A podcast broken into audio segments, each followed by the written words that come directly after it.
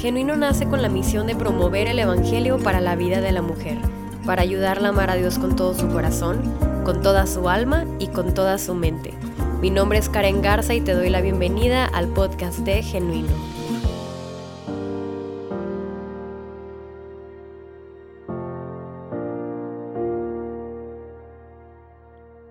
Había un hombre de Remataim de Sofim, de la región montañosa de Efraín, que se llamaba Elcana, hijo de Jeroam, hijo de Liu, hijo de Tou, hijo de Suf, Efrateo. Y tenía dos mujeres. El nombre de una era Ana y el de la otra Penina. Y Penina tenía hijos, pero Ana no los tenía. Este hombre subía todos los años de su ciudad para adorar y ofrecer sacrificio al Señor de los ejércitos en Silo. Y los dos hijos de Eli, Ofni y Fines, eran sacerdotes del Señor allí. Cuando llegaba el día en que el Cana ofrecía sacrificio, daba porciones a Penina su mujer y a todos sus hijos e hijas. Pero a Ana le daba una doble porción, pues él amaba a Ana, aunque el Señor no le había dado hijos. Y su rival la provocaba amargamente para irritarla porque el Señor no le había dado hijos. Esto sucedía año tras año. Siempre que ella subía a la casa del Señor, la otra la provocaba. Y Ana lloraba y no comía. Entonces el Cana su marido le dijo, Ana, ¿por qué lloras y no comes? ¿Por qué está triste tu corazón? ¿No soy yo para ti mejor que diez hijos? Pero Ana se levantó después de haber comido y bebido en Silo, y mientras el sacerdote Elí estaba sentado en la silla junto al poste de la puerta del templo del Señor, ella, muy angustiada, oraba al Señor y lloraba amargamente. E hizo voto y dijo, Oh Señor de los ejércitos, si tú te dignas mirar la aflicción de tu sierva, te acuerdas de mí y no te olvidas de tu sierva, sino que das un hijo a tu sierva, yo lo dedicaré al Señor por todos los días de su vida y nunca pasará navaja sobre su cabeza. Primera de Samuel 1 del 1 al 11. Me llama la atención que cuando las escrituras hacen la primera mención de Ana, inmediatamente hacen mención de su esterilidad. Es casi como si fuera su tarjeta de presentación, Ana la estéril. Vemos en los pasajes mencionados que en realidad para Ana era así, su esterilidad le era agobiante. Ella llevaba constantemente la herida de tener un anhelo insatisfecho, y además había quien año tras año le recordara sus brazos vacíos. Quizás esta seas tú. Quizás como Ana tengas un fuerte deseo de ser madre y has llevado la herida de ese anhelo insatisfecho por meses o años. Si como yo esta eres tú, estoy segura que Dios hablará a tu vida a través de la de Ana. Anhelando la maternidad.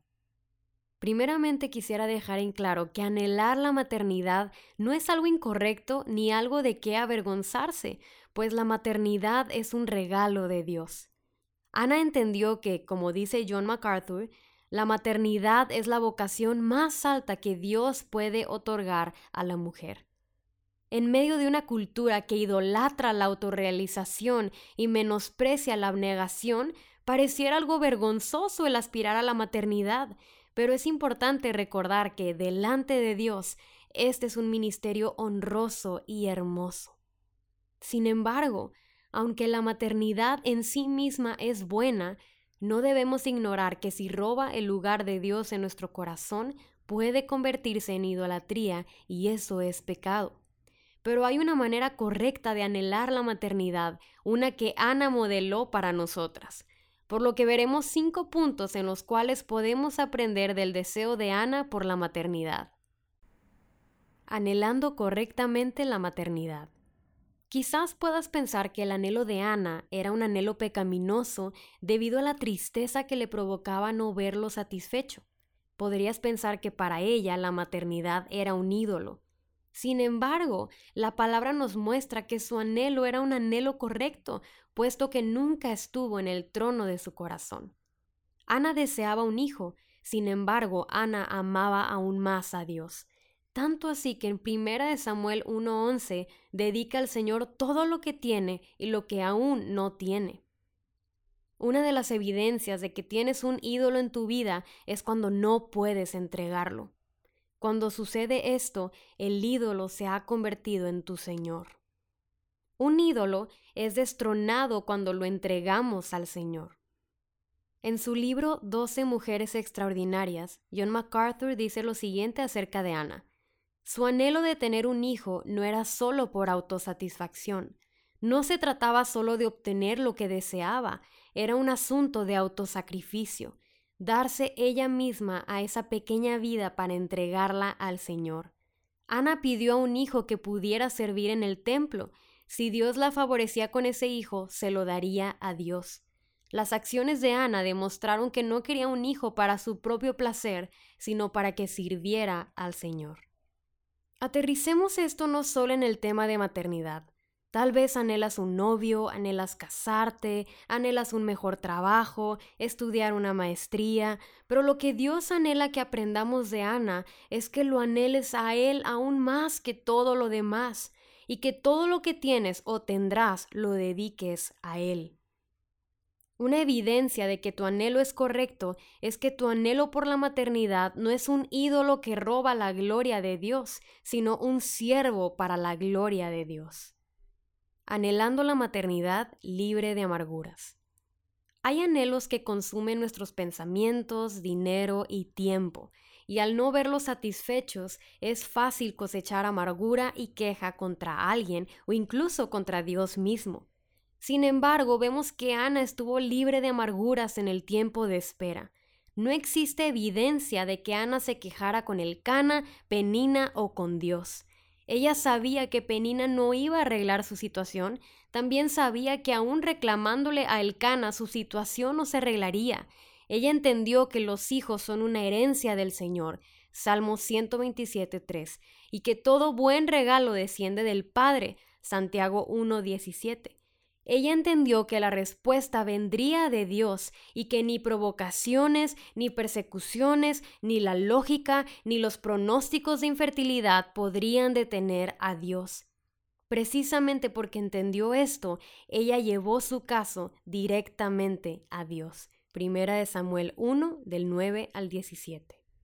La incapacidad de Ana para tener hijos no la amargó ni la llevó a la queja, más bien la llevó a sus rodillas. Su frustración, en vez de alejarla de Dios, la acercó más y más a Él. Ella llevó su corazón roto en oración para derramarlo con Dios. Vemos en el Salmo 50, 15, Invócame en el día de la angustia, yo te libraré y tú me honrarás. Ana hizo precisamente esto en primera de Samuel 1 del 10 al 11. Dice, ella con amargura de alma oró a Jehová y lloró abundantemente e hizo voto diciendo. Esta fue una amargura que la llevó a sus rodillas, no una amargura que la consumió y la guardó corrompiendo todo su ser. No está mal llorar, amadas, no está mal sentir profundo dolor, no está mal mientras lo lleves al Señor. Filipenses 4 del 6 a 7 dice, Por nada estéis afanosos, sino sean conocidas vuestras peticiones delante de Dios en toda oración y ruego con acción de gracias. Y la paz de Dios, que sobrepasa todo entendimiento, guardará vuestros corazones y vuestros pensamientos en Cristo Jesús. Esto fue lo que Ana experimentó en primera de Samuel 1, 17 al 18. Dice, respondió Elí y dijo, ve en paz, y que el Dios de Israel te conceda la petición que le has hecho. Y ella dijo, halle tu sierva gracia ante tus ojos. Y la mujer se puso en camino, comió y ya no estaba triste su semblante. Después de orar, ella ya no estuvo triste, esto me impresiona, ya que no salió de ese lugar con un hijo, ni siquiera con un embarazo. Pero aunque ella no veía tangiblemente la respuesta a su oración, ella encontró paz y contentamiento en su Dios. Ana no encontró su contentamiento en su oración respondida, sino en el Dios que la había escuchado. Ya sea que en vida veas tu oración respondida o no, puedes gozarte en el Señor tu Dios anhelando la maternidad con propósito. Otra característica de un anhelo correcto es que pide para dar. Vemos cómo Ana incluyó en su petición un voto al Señor. Ella pidió por un hijo, pero también se comprometió a entregarlo al Señor. Esto significaría que lo dedicaría al servicio en el tabernáculo de tiempo completo. Lo de no cortar su cabello habla de una consagración completa. No cortar su cabello, no beber vino y no estar en contacto con nada impuro eran señales de la consagración total a Dios. Evidentemente, Ana no quería solamente un hijo para sí, sino también para Dios. Ella quería que su hijo fuera un hombre piadoso, que sirviera a Dios y lo glorificara con toda su vida. Ana era una mujer de Dios con anhelos unidos a los de Dios. Es muy importante tener en cuenta esto al anhelar la maternidad, pues si en la voluntad de Dios está el darnos hijos, debemos reconocer que ellos no serán nuestros. Debemos reconocer que ser madre no es ser la propietaria de una vida para saciar nuestros anhelos, sino una sierva de Dios para su gloria. Cuando comprendamos esto, nuestro anhelo por hijos será acompañado por un anhelo por guiarles al Evangelio y al servicio a Dios toda su vida. No hay mayor gozo que esto para una madre en la fe. Anhelando la maternidad como mujer de la palabra. Vemos en 1 Samuel 1, 19 al 20, que Dios escuchó la oración de Ana y en su gracia le concede un hijo. Es hermosa la respuesta de Ana en 1 Samuel 2, del 1 al 10. Ella no se olvidó de su Dios al recibir su don.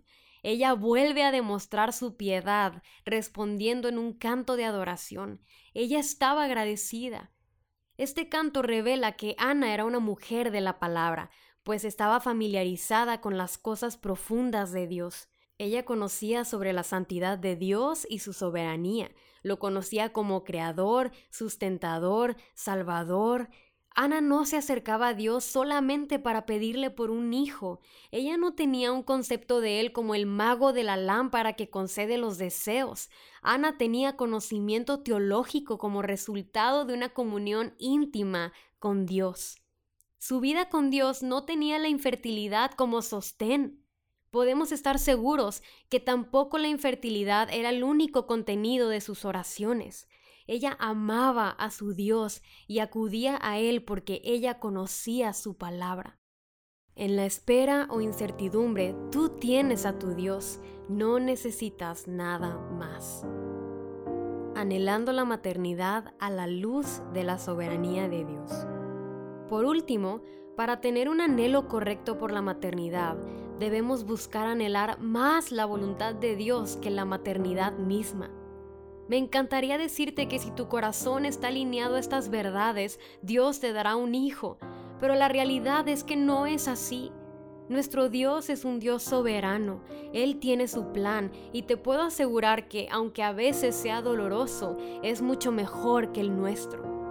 No es malo anhelar la maternidad, sin embargo, debemos tener un corazón humilde que pueda aceptar un no o un no ahora de parte de Dios.